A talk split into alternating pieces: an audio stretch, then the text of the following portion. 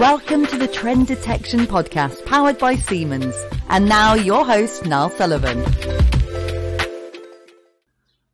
Hello, hello everyone, and welcome to this episode of the Trend Detection Podcast.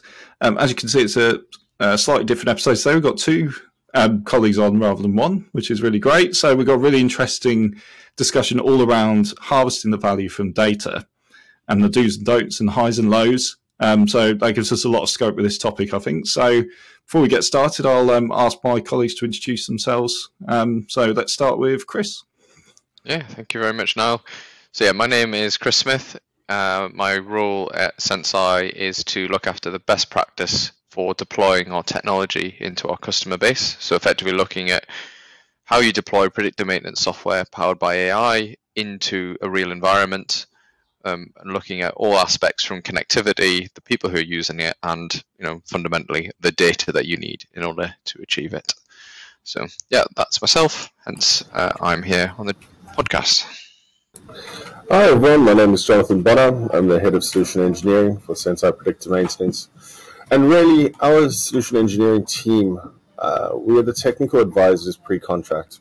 So we help our clients understand the how predictive maintenance is going to affect their maintenance practices, but also help them to assess the right assets, the ones that will give them value, the data that is required, uh, the infrastructure necessary to push data through to the cloud, the resourcing for the project, as well as success criteria.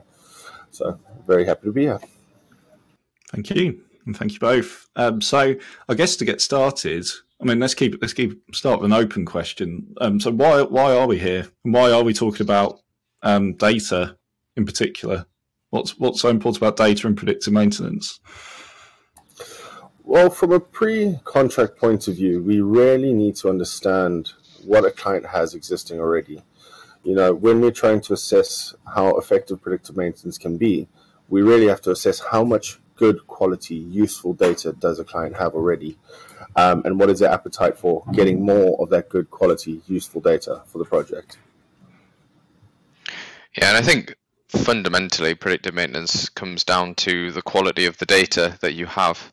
You know, without a specific target, you know, application or you know the, the data that you have showing you something doesn't matter how good the software you have the, the pipelines you have the people you have there is if the, the data that you have is never going to show you anything about your assets, then you ha- there's nothing going to happen. So I think that's yeah key to. I think these are all key, but I'm very much concentrating on data today. So. Absolutely, and I, I, remember one of our colleagues um, saying uh, when I first joined that this isn't machine magic. If a trained condition engineer, uh, condition monitoring engineer couldn't see the deviation, see the signs of degradation within the data, um, the application won't either. So really, it needs to hold within it those key signs of degradation to be able to show you the results. And yeah, and it's, it's good focused on that because I guess we talk about a lot focusing on utilizing existing data and why why is that so important and or why is that why is that beneficial? I guess maybe it's obvious, but it's good to spell these things out. Um, I don't think it's necessarily is an obvious point because it comes up regularly in our conversations. So, if someone says condition monitoring, they will instantly say vibration, and that's not an incorrect answer, but it's not necessarily a, a full answer. So, you know, traditionally, you want to do condition monitoring. You can use vibration data. You have ISO standards at certain thresholds, etc. Um, and that that is a starting point, and that is exceedingly good at bearing faults, for example, if you've got a fault with your bearing. But you know, a lot machines fail in many different ways. Um, not just the bearings failing, but you know, maybe have issues with windings in the motor. You may have um, pump pressure issues, etc. Now, what you could then say is, okay, well, we have all these potential failure modes, but if you already have existing data within your environment that can tell you about these failures, maybe not as advanced, but maybe advanced enough for you to take action, then you can save a, a huge amount of investment in adding sp- specific sensors for these failure modes when you actually you can get something that allows you to start the the workflow that, that you need in order to find the fault. So as as an example, uh, if you have a, a robot arm, um, what you could do, uh, you know, like a six-axis robot arm, you could invest in six vibration sensors per robot arm. But let's say you had a thousand of these in your factory. That's suddenly 6,000 vibration sensors, and that's exceedingly expensive. However, you already have the control loop system there. So why not grab the torque that comes off that? Because you know, if something's starting to take more effort to move that arm, it's going to require more torque. Uh, that gives you that starting point to say if you start to see that torque increasing over time, then maybe you need to start doing an investigation as to what comes next. So yeah, we, we really like to talk about using existing data in your environment because you, you, there's a lot of things you could potentially mine there and save yourself in the long term uh, from a financial perspective. Yeah, it's but it's also not only the cost of the hardware itself. There's also the time it takes for installation. You know, any production facility will have production targets. So to find time where you can stop a line for a few days or a weekend or even a week um, and install sensors, get the cabling installed, the trunking together, the um, the PLCs gathering the data, whatever layers it is that are added onto the sensor. You know, all of this takes up production time. So an installation that could take a few days, maybe a week, now gets spread over six months. So before you can start getting value, you have to wait six months to fit in with production uh, to get the sensors installed and to start collecting data. Whereas if you leverage your existing infrastructure, the data that's already there, you can start getting value immediately, or near immediately anyway. You also you are helping out your maintenance and engineering teams, you know, giving them value from existing information, um, and yes, still install the additional hardware, but use what you have first. I think that's always been our standpoint. Let's leverage what you have existing on site first, and then we can look at additional hardware, additional sensors, or additional data streams uh, once you're getting value from the project. There's there's a certain irony in it as well. Of um, if you're wanting to increase your, the time you have to to produce your product that's providing your business value um, by installing a product that is going to reduce the amount of downtime you have, you need to then invest more downtime in order for that to achieve. Now, if you've got maintenance windows, that's that's fine. You can do it, but it's still it's that time that you may you're losing that opportunity cost. There's also the other big element of using existing data as well. Is unlike a lot of kind of traditional threshold based systems that are very reliant on kind of ISO standards and um, under and your operation of your machine being relatively consistent. The you know a lot of modern production systems are expected to run very varied production cycles depending on the product, depending on the, the demand. You know, maybe they need to run faster some days, slower, different products, etc. That information is key for understanding the rest of your data as well. Even if you did go off and install vibration sensors or current or pressure, whatever it might be, if you haven't got a, a understanding of the existing data that you have that can tell you what your production is doing, then you you're limited in what you're able to to see. As a as a a big example, if you're running fans, and we've had this a few times, so you're running fans, um, and you're asking the fan to run at certain RPM, but it's not responding. Traditional threshold system's not going to see that, because you've you've asked it to change, and nothing happens. Whereas if you know that you within your um, in the predictive maintenance program, you're actually taking into consideration whether it's running or not running. Those kind of things will pick out. You know, you'll see that you've asked it to do X and it's not doing it. So there's actually a fault on that fan, and that data tends to already exist. So why why fit ways to look for that when or it's already there? Um, we should also point out exactly what what we mean when we're talking about data for predictive maintenance. So really, there are three forms of data that we look for in any environment. The first is condition monitoring data. So this could be pressure, current, torque, vibration, temperature, speed, flow, cycle time, a full range of useful data measures. and within it, the important factor is that within that data, you need to be able to see key indicators of degradation or failure. So meaningful change indicating failure. Um, as Chris touched on a moment ago, there's also operating context that we that we look for. so that uh, the application can build an understanding of normal operating change and reduce the amount of alerts just because you've changed the speed of the motor, for example.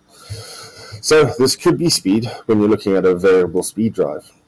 Um, in FMCG or um, uh, food and beverage, for example, where you where you have different, let's say, size bottles running through the same production uh, line at different times of the week, having an indication of a product change is important because then you can build up an understanding of what normal is throughout these different products. And then the third form of data that we that we use is maintenance data. So that can come from an on, uh, on-site maintenance management system, your CMMS, or you could add that in manually into the, the, the application itself. So those are the kinds of data that we, we find useful and that we look for in any deployment. I was going to say within within those types of data though, um, it's also about quality as well, right? So what what sort of issues in terms of data quality do you both sort of encounter on a day to day basis? So I think the, within that quality element, there is quality and also suitability as well. So I think mm. from quality perspective, the biggest problem we tend to face is the the sampling rate of the data that you receive. So depending on the the the team that you're working with, but you know there's a there's a general view of more data is better. Um, you know, especially in this kind of not not so much now, but you know, the, for for the past few years, there's been this kind of whole big data element where people say if you get lots and lots of data, you can find really interesting correlations and patterns, etc., that can tell you about what's going on in your environment. In reality, predictive maintenance is much more of a small data problem, and therefore you're doing large analyses across multiple measures. Well, actually, you, you've only got a limited number of measures on a on an asset unless you really break the bank and really put as many sensors on as possible. You may you may only have 5, 10, 15 different kind of measurement points um, across across a fleet of assets, never mind just one. And so one of the big issues in that kind of big data thing, it's about getting hold of the data and not really considering how you sample the data. So perhaps you're running a, a steel line that produces a, a coil of steel every hour or or whatever it is, and it goes through a whole production point within that hour. And then you just say, okay, well, we're going to sample this data every five minutes, just completely independent of whatever is happening in that process. Just every five minutes, take a reading. Um, or vice versa, you've got an entire very quick system like you're making contact lenses, uh, where you know your machines are moving very quickly using servo machines. If you're then taking a sample every five minutes, in the first instance, you're you may be missing key points within the production cycle. In the second one, you're definitely missing key points. You know, you, if you're just taking it at random or at a set point, sometimes the machine might be at point A, sometimes it might be at point B, maybe it's not moving another time. And that's one of our biggest challenges is trying to make sure that the or the people we work with are thinking about how are they collecting that data. Now, the other extreme is people then go, okay, we're gonna we're going to sample at an extremely high rate, you know, milliseconds, um, or even well, now and then nanoseconds. Most of the time, we get okay, well, we must sample at milliseconds. But then you've just got a huge amount of data, a large data volume, without actual any suitable data in there. So we also what we looked for is something called a condition indicator that um, Johnathan mentioned earlier, but specifically in terms of data quality, is something that if that were to change in the absence of known stimuli, so in the absence of a change in production or a change in um, product, a change of that is an indication that the condition of that asset is changing. So in a in a sample where you've got something moving from point A to point B to point C, then it picks something up and then carries it here and then comes back actually sometimes the most suitable point to get the highest quality data about, say, the motor that's running that system is to take the current when it moves from the last point back to home. Um, and so, yeah, trying to turn large amounts of data into something that's actually meaningful for the health of, the status of that asset is one of the biggest challenges of data quality. Also, understanding where the data is sitting which part of the infrastructure the data is Um, when we when we start off our investigation with our clients, we look for, for many layers of the infrastructure. So, do they have smart sensors? Are they making use of edge technology? Uh, do they have access or is their data within PLCs, drives, inverters, SQL databases, factory historians, cloud replication um, uh, services, additional cloud storage historians? Um, you know, where is all of this data sitting? So there is a the capability of the system or the the piece of infrastructure where the data is, but there's also the skill set of people on site. You know, uh, it's all you may have the perfect system, but no no one who will know how to process the data, downsample it, um, make sure that the data is being sampled at a return movement or um, at the right frequency or based upon a trigger. So there's a number of assessments you need to do around the where the data is sitting, you know, the capability of that system, and then the personnel capability to, to turn that huge data set uh, where data is being stored at a millisecond rate, but to process that down into useful key indicators. You know, I, I quite often use the example of current for a motor. current is most typically found with uh, being stored within a PLC. That data will be stored at a millisecond rate, but we're not looking for that. We may want it as a minimum, maximum, and average value every minute, giving key indicators of that current profile over a minute period. And also, by getting those key indicators, you, I'm tracking those, but um, you're heavily, heavily reducing the amount of data you're sending to the cloud. So, uh, again, uh, assisting with costs. yeah, and you know, it's it's been one of of my personal big focuses is trying to reduce that barrier to predictive maintenance by make by working with our product team to look at you know we, we go through several implementations of this product of our product and deploying PDM and one of the big challenges is getting the right data to us. And you know we're constantly working with product to to move that barrier you know. It used to be that we expected our customers to be able to do all of this. Well we've been focusing very much about okay well, let's remove the the need to um, pick out the interesting parts in the data. So we have something called derived measures to do that now. Um, customers have higher frequency data. Well, they don't know how to downsample it. Okay, let's try and reduce the frequency at which we ingest data as much as possible. So this is something we're always working on to make it as easy as possible, and you know make this challenge of making the data of good quality for predictive maintenance. But the, you know, but there is always going to be some element of it as Johnathan pointed out, you know, because the p- pumping huge amounts of data to the cloud can be very expensive. So, Chris, I'm, I'm going to ask you a question now. Um, can you give us an example of a huge data set that you were given from one of the clients where it looked promising, but actually on further investigation, it may not have, it wasn't that useful. So maybe too much noise within the data, and no context, something along those lines. T- funnily enough, typically if we see a large data set, it's you know if we're sent gigabytes of data, that's actually when our heart sinks most. We'd much rather something that said one megabyte maximum, um, because when when we have that, it's a case of someone's really thought about that the data they have, or they have quite a limited data set. So generally, we see um, large data sets sent to us. You're having to think of really interesting ways to get it to us so we can analyze it. And then we, we spend the first day of looking at the data of scrapping 95% of it. Um, it's typically the rather than thinking of a specific example, I would say the kind of the process that we go through is within a large data set.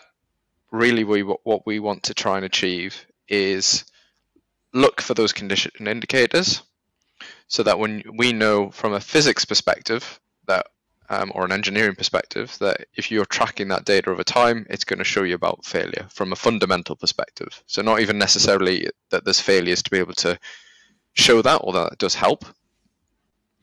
And so when we look through this data we just look for anything that is say things like current torque pressure differential pressure that kind of thing that kind of information. We'll then look to plot that or, or kind of visualize it in some way to see what changes we see, maybe over a week or a month, because that is likely to be due to some sort of production. And then we'll look at the, we then have a discussion with the end user uh, or the, the, the customer or the client or however you want to frame them about okay, what is happening there? You know, it's step changed at, at this point here and it does it every week. What could that be? Oh, and you find out, oh yeah, we run the line a bit faster. Okay, do we have a do we have a tag in this data that is the kind of the speed for that line? Oh yeah, we've got these three potential ones, but actually we only need one because all we need it to do is understand that change. And so we can then we and that's what we're looking for. So when you, you imagine when you get gig, huge gigabytes worth of data, that's a lot to trawl through in order to find that information. We'd actually rather start small, maybe with a week, with the things that we probably are going to monitor with a few, and build the context up, and then may then at that point look at a longer data set if you've got failures in, etc. To look for that those to validate what we've seen, but also show how um, start kind of feeding that into the application to get the value from that. Hopefully that answered your question, Johnathan. Hey, good question. Maybe you should have my job. But um, um, I was going to sort of add on to that as well in, in terms of um, the sheer amount of data, and data can be spread across lots of different systems as well. So I was just wondering what um, sort of the challenges of bringing that data together are as well. From a pre-contract side of things, when we when we're evaluating multiple systems, again, it does rely on the capability of the of the the layer of infrastructure, the system, and the personnel capability, because those are, from our experience, or at least my experience, those can be some of the most challenging. But then you also need to look at uh, communication protocols. It, it, it, how are we going to get the, the two systems talking with each other? Um, you know, people may say, yes, we, we can integrate through MQTT. Perfect. But there is no standard for that type of communication. So, although the two systems may be MQTT uh, enabled as far as a protocol, um, they are not set up to talk to each other. So, you need to start thinking about the, the actual logistics of getting data from one system to another, at least before the contract starts. And this this was something pre our kind of Siemens life, as it were. So when we were Senseye as a software man, uh, manufacturer, software um, product business. Thank you. you know, th- this is where we would be like, okay, off you go, Mr. Customer or Mrs. Customer, or you you work out how to um, do that bit or get a third party in, etc. Uh, and we're kind of be beholden to the success of that deployment. Now, um, now we're wide, part of the kind of wider Siemens um, network. Then you know, there's something that we can now work with other teams within Siemens to be able to solve that problem. Um, but it is it is still something that requires, as Johnathan said, it requires a lot of thought of like how are you going to get this from A to B, and how are you going to do it reliably as well. You know, you want it to be without it taking forever to build. So there's kind of, there's that one of those kind of triangles of effort uh, to work out of getting the data there in a in an efficient manner, which is also reliable. And yeah, I would say some of our our best projects have come from from clients who've, who've tried IoT initiatives, Industry 4 initiatives before, PDM projects before, and have failed um, to an extent because you know they have learned the hard way the the right and wrong things. Um, they've also done a lot of pre-work and understanding the types of data that they're wanting to capture um, and store. You know the the sampling rates of these, the the communication protocols, the, the people required.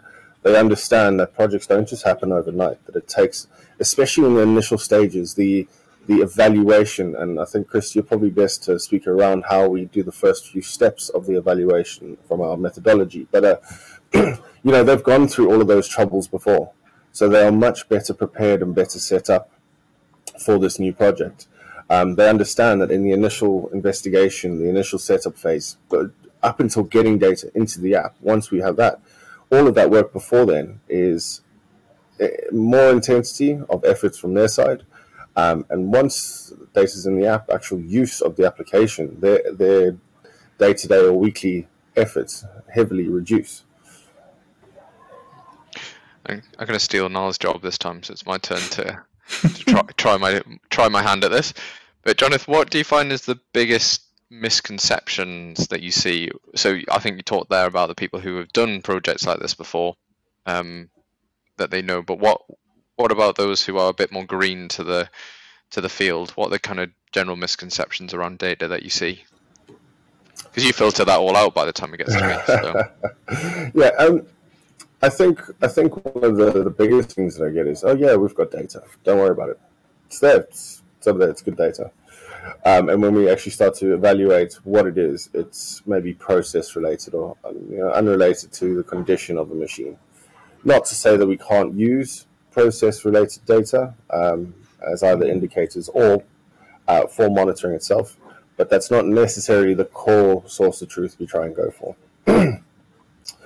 um, and then I, I would also say one of the biggest things that we have to field almost almost all the time is around the people factor. People saying, "Okay, well, that's fine. You come show me what you can do.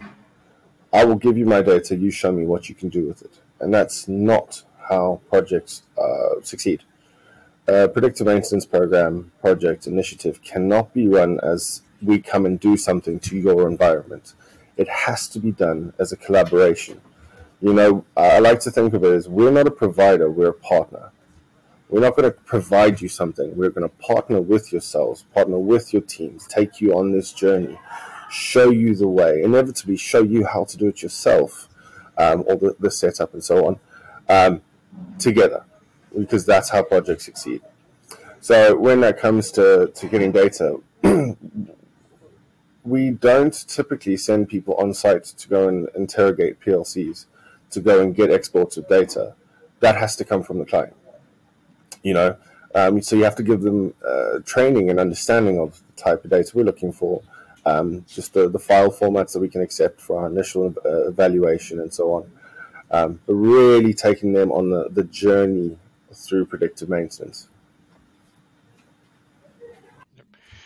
Yeah, I think I think part of that is a, is an enablement as well. So for a customer to understand what's been done to their data, um, or how it's been used, um, and so that they can see when they do get an insight, a case. So a case is our active notification system.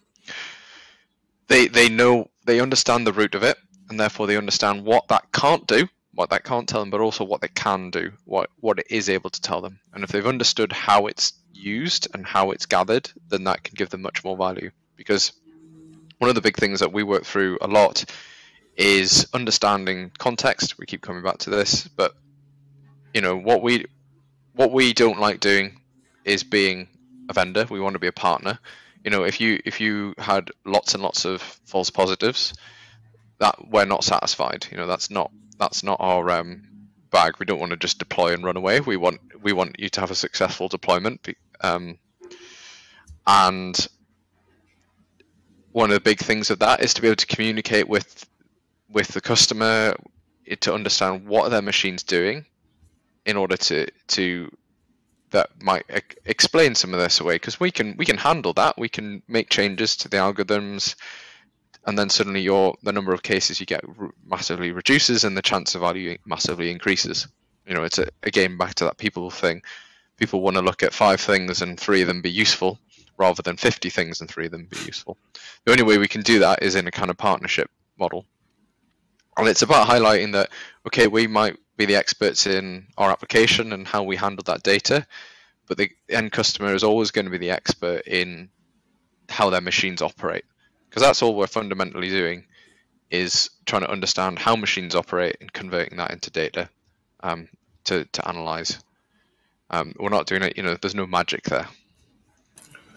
And Chris, do you want to run through how we get to a point of saying, all right, this is the right data, this is the um, the right format, uh, our process for doing that? Yeah, so I think I've touched on it earlier, but it's effectively we want to look what is your machine, you know, is it pump, motor, etc. And actually step back from that.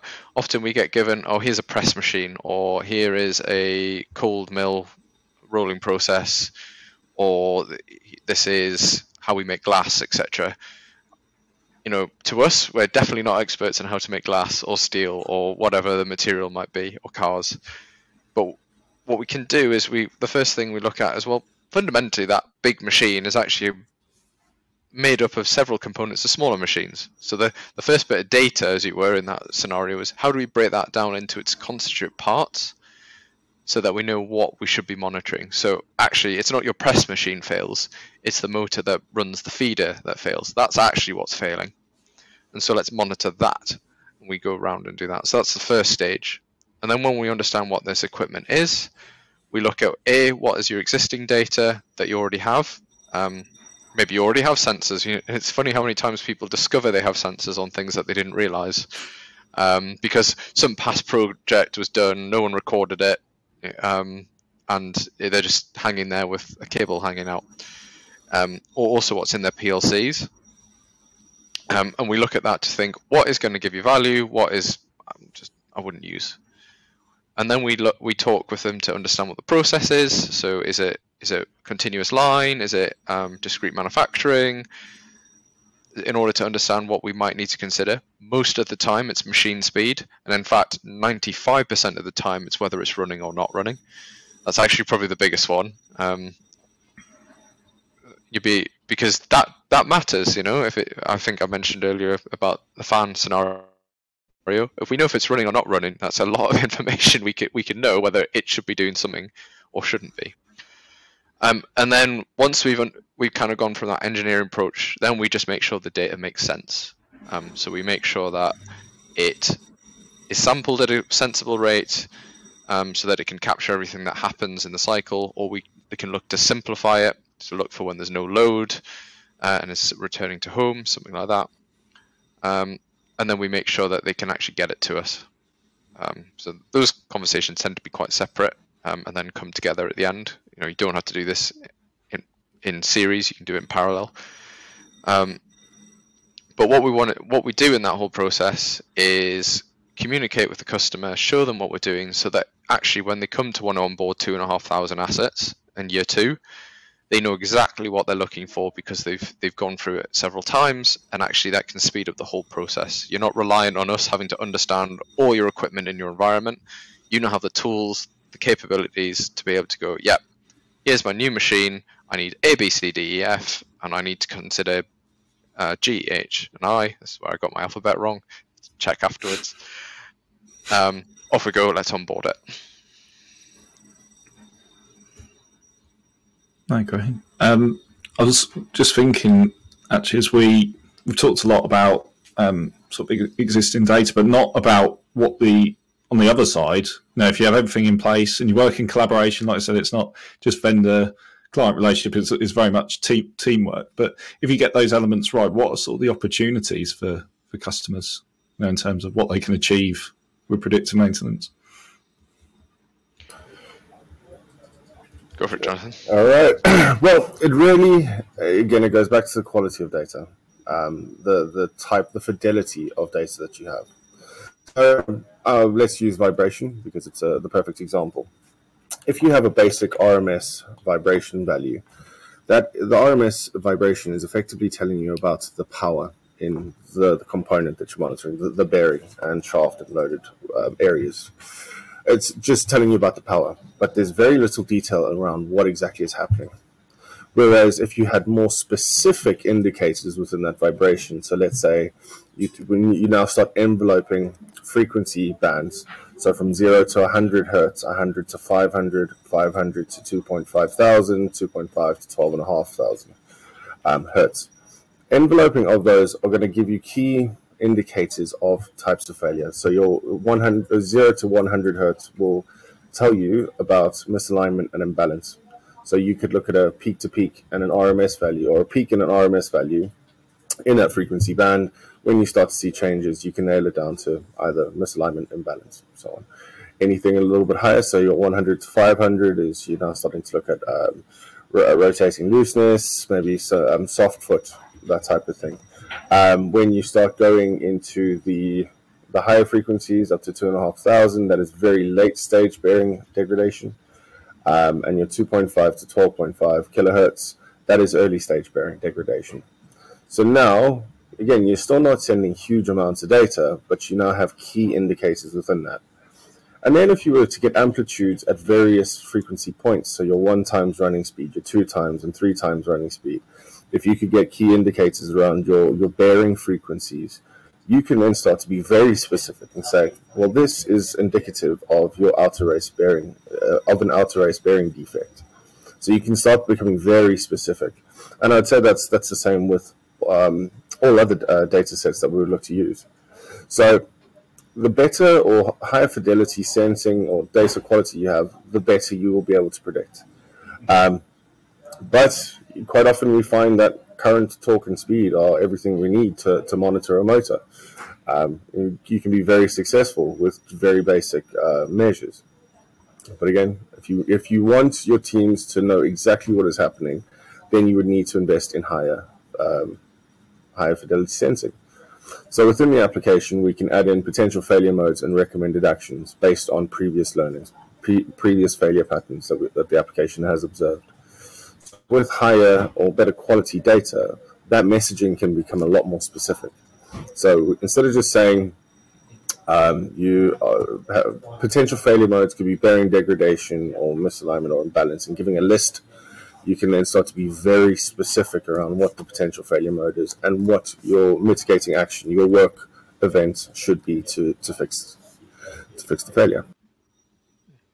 And I think that's a really good point because it's one of the biggest misconceptions we have to people who come to a project later, potentially. So who have not necessarily been involved in the whole process. You know, maybe they're a new hire or they've come from a different department, whatever it might be, and they join the maintenance and say, okay, please tell me exactly when this bearing is going to fail and how.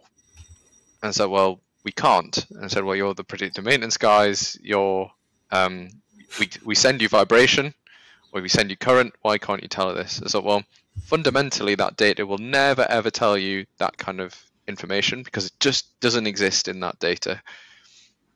Um, it's a it's a bit like um, when you're you could see it as if you invest in the lower end um, vibration sensors.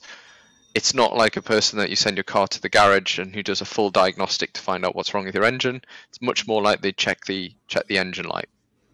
Um, come on, this is a really good example that was provided by one of the people, one team I work with. That's not to say that check engine light is not valuable. You know, if you didn't have that at all, you could be driving along quite happily, and then suddenly the engine falls out the bottom of your car. That's pretty bad. Um, equally, you could invest a huge amount of money in um, having someone literally test your car every single day um, to see if what's wrong with the engine. But that's going to co- probably cost you more than the car itself.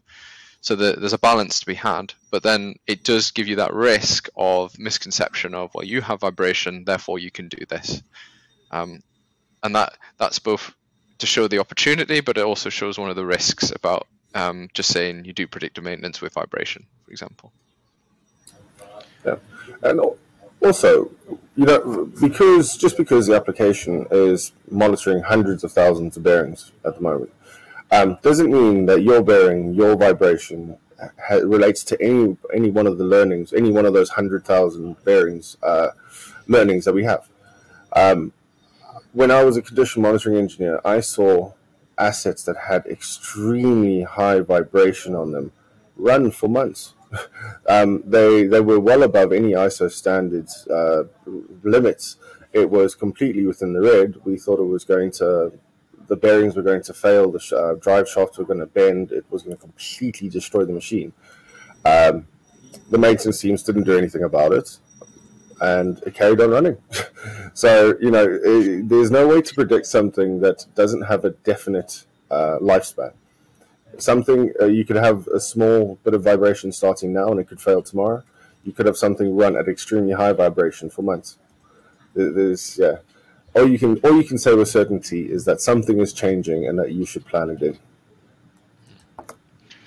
You know, we see we see this all the time with um, it, we have to be really careful about what we compare to what and what we say is is what and that's why we focus so much on looking for change rather than like levels. We can put thresholds in and forecast, etc. But we like to look for change because that, whilst it might not tell you when it's going to fail, um, unless we have a very, very well matched failure from something else, you know, in which case we can give a good indication. but the, the environment is going to affect that data. The, the, where it's connected to the floor is going to affect that data. We've seen that with um, equipment that on the bottom floor is connected to a concrete floor. Same equipment as on a second floor is on a steel um, steel frame, completely different vibration levels. Um, or you know, totally different locations where a robot arm fails in um, very quickly in one environment in a very particular way, does a very kind of typical trend step, and then fall off. In a different environment, it's a really slow trend over a long period of time because it's one of them's um, in a temperate environment, one of them's in a desert. So you've got all these elements that you've got to try and consider, and you could in- instrument about. But actually, what we want to do is say, look, this is changing. It if we can, we'll characterize what it could be. But if it's changing with and you're not making any changes to that asset, that asset that asset is is becoming less performant, you know, is becoming is moving towards some sort of failure. We suggest go investigate. I think that's interesting because it comes to that high and low element of, you know, you're seeing this potentially with the chat GPT era. You know, there's this all, huge potential hype around what it is is going to do. Um, you know, people talking about it's going to completely end the world. Much like a lot of this new technology, I think predictive maintenance is further along on the, the cycle of the hype cycle of now it's a bit more like we're moving into the, the business as usual. But there was a kind of a dip of, oh, this isn't going to tell me with within um, 10 minutes when the 10 minute accuracy of when this asset's going to fail. Um, but that doesn't mean it's not valuable. In fact, we, we, people are getting huge amounts of value knowing that their assets are starting to fail, that they can plan well in advance to find out what the problem is and do something about it before it stops their production. Um, and that I think that's where we're we're in now.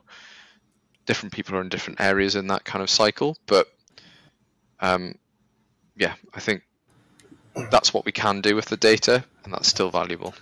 Yeah, I, I, I remember getting asked quite often. Okay, well, we, we well asked slash told that we're looking for a system that's that can predict remaining useful life with two years accuracy. It's two years in the future. now, and that had a lot to do with market maturity and misled expectations. Why would you want to know two years in advance that your asset's going to fail, um, and be specific around that failure? The further away you are from absolute failure, the less specific you can be around what that failure is. First of all. And secondly, uh, what is the point of leaving an asset to fail for two years? Really, what you want to know very early on is that something is changing. Um, with enough time and with enough specificity to go and investigate the right asset, the right component, the right area, you know, you'd want to know that the drive end of your motor is where you should be investigating, not somewhere in a press. Um, but you can go and investigate. You can go plan in, make sure you have the spares, the right resourcing. You can plan it in when production uh, requirements allow. And you can go do something small. It's a lot easier to grease a bearing than it is to change a bearing, or and then you know have to re- redo a, completely destroyed machine or completely destroyed motor. But that's that's really what the point is. It's not about knowing specifically that in two years' time you're going to have a bearing failure, but early on enough to know, okay, there's change in this bearing. Let me go and grease it and see if uh, everything returns to normal. And if it doesn't, well, then we can plan in the replacement. Yeah, and I think we're very much looking to make life boring, I suppose. Um, you know, it's not capture. Maybe sometimes it is. Sometimes you capture things just as it's about to fail, but reality, we want we want that exact scenario. Oh, a little bit of a change. I'll go have a look.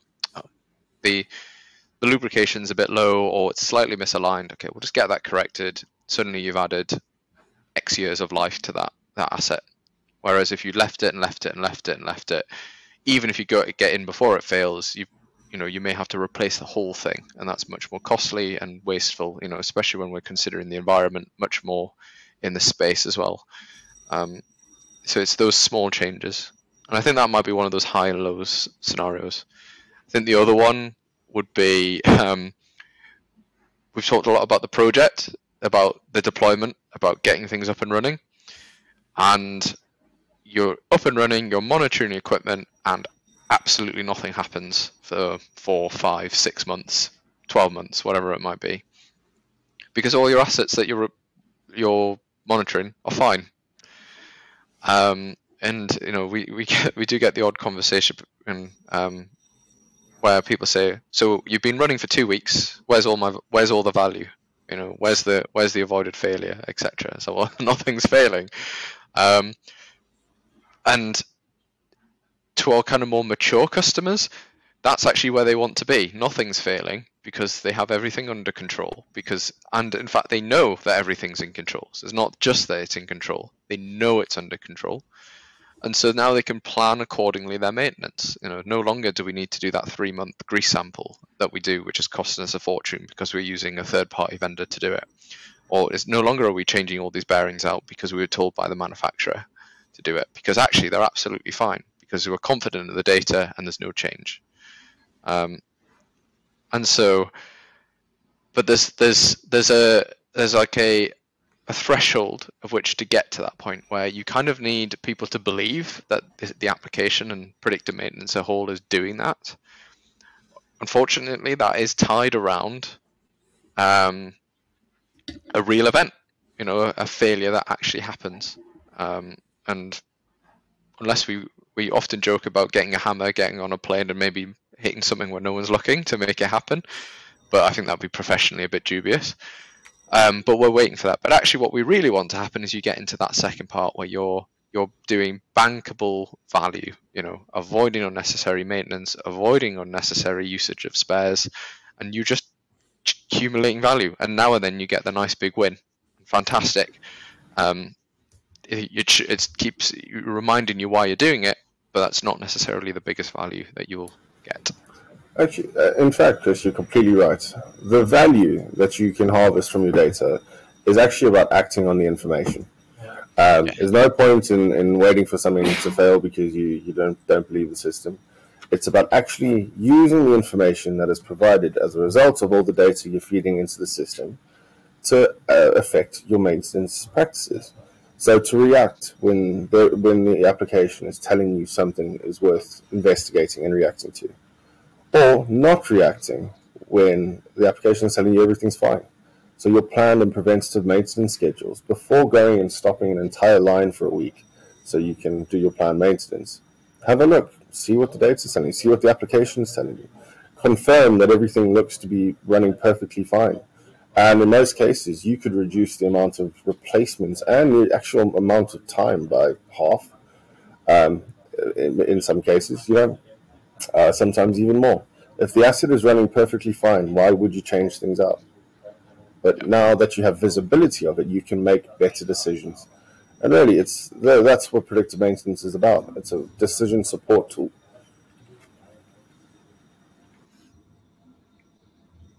Yeah, and I guess um, so.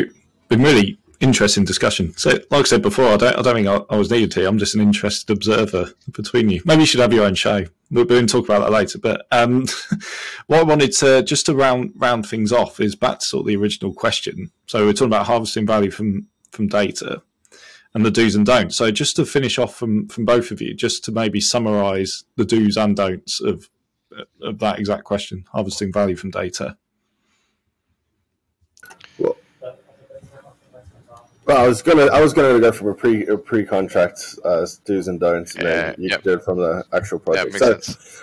so before you start a project, do think about what it is you want to achieve. Think about what it is you want to gain value from, whether that's assessing the right areas, uh, the right equipment types.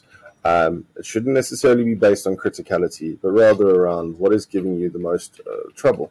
Where are you spending the most amount of your money? Do speak to, to experts. You know, people like us who are more than happy to guide you on the journey. Um, and don't just think, okay, well, I'm going to spend lots of money gathering as much data as I possibly can, and then it will become useful later. Um, because you will end up wasting a lot of money and a lot of time and a lot of resource um, for very little value. Yeah, so I, th- I think for we do um, recognize the importance of the right data, not just in terms of from an engineering physics perspective, but also from a sampling perspective, like good good data science principles of making sure that you sample at the right at the right sampling rate to to actually see things in the data. do, and I th- actually we haven't touched on this, but do ensure that you have enough data across enough assets so that you can actually have a chance of seeing something within a, a reasonable time frame, whether that's 12 months or two years or whatever it might be. Um, so don't focus on just having a small data set on two or three assets because the chances of those two or three assets failing is relatively small. Um, you know, you're effectively rolling the dice. Give give yourself as many dice to roll as possible. Um, um, and don't be um, unsurprised if the value you're expecting doesn't come straight away once you're up and running. You know, the project in itself isn't necessarily valuable, it is the usage of the application itself. You know, we used to bang on about, yeah, we're re- you know we're up and running, we've got things going, we've got this data, etc., and really kind of um, celebrate that, and it, you know it's worth celebrating the wins. But actually now we're much more focused in that. Okay, are you getting value? And you know sometimes it requires patience so yeah, I think that's that's what I would summarize with you know, with do get the right data and don't be disappointed when it doesn't come straight away. Fantastic, fantastic, good way to end as well. So I think that draws us to a close. But it's been really interesting discussion. Um, thank you, Chris and Johnathan, for your insights. Please like and subscribe on all major podcast channels and find out more about Senseye predictive maintenance at Siemens.com.